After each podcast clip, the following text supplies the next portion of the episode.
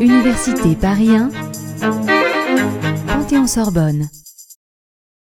Le nœud plat est généralement utilisé pour lier les deux extrémités d'un cordage attaché à un objet. Le nœud plat servait à l'origine à prendre des riz avec les garcettes de riz d'une voile. Sa sécurité dépend de la pression qu'il exerce sur l'objet. Pour le réaliser, commencez par enrouler les deux bouts l'un sur l'autre. Faire passer le courant une fois autour de l'autre bout et amener les extrémités vers le haut.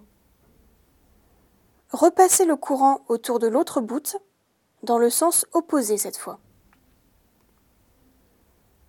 Tirez fermement et simultanément sur les deux extrémités afin de resserrer.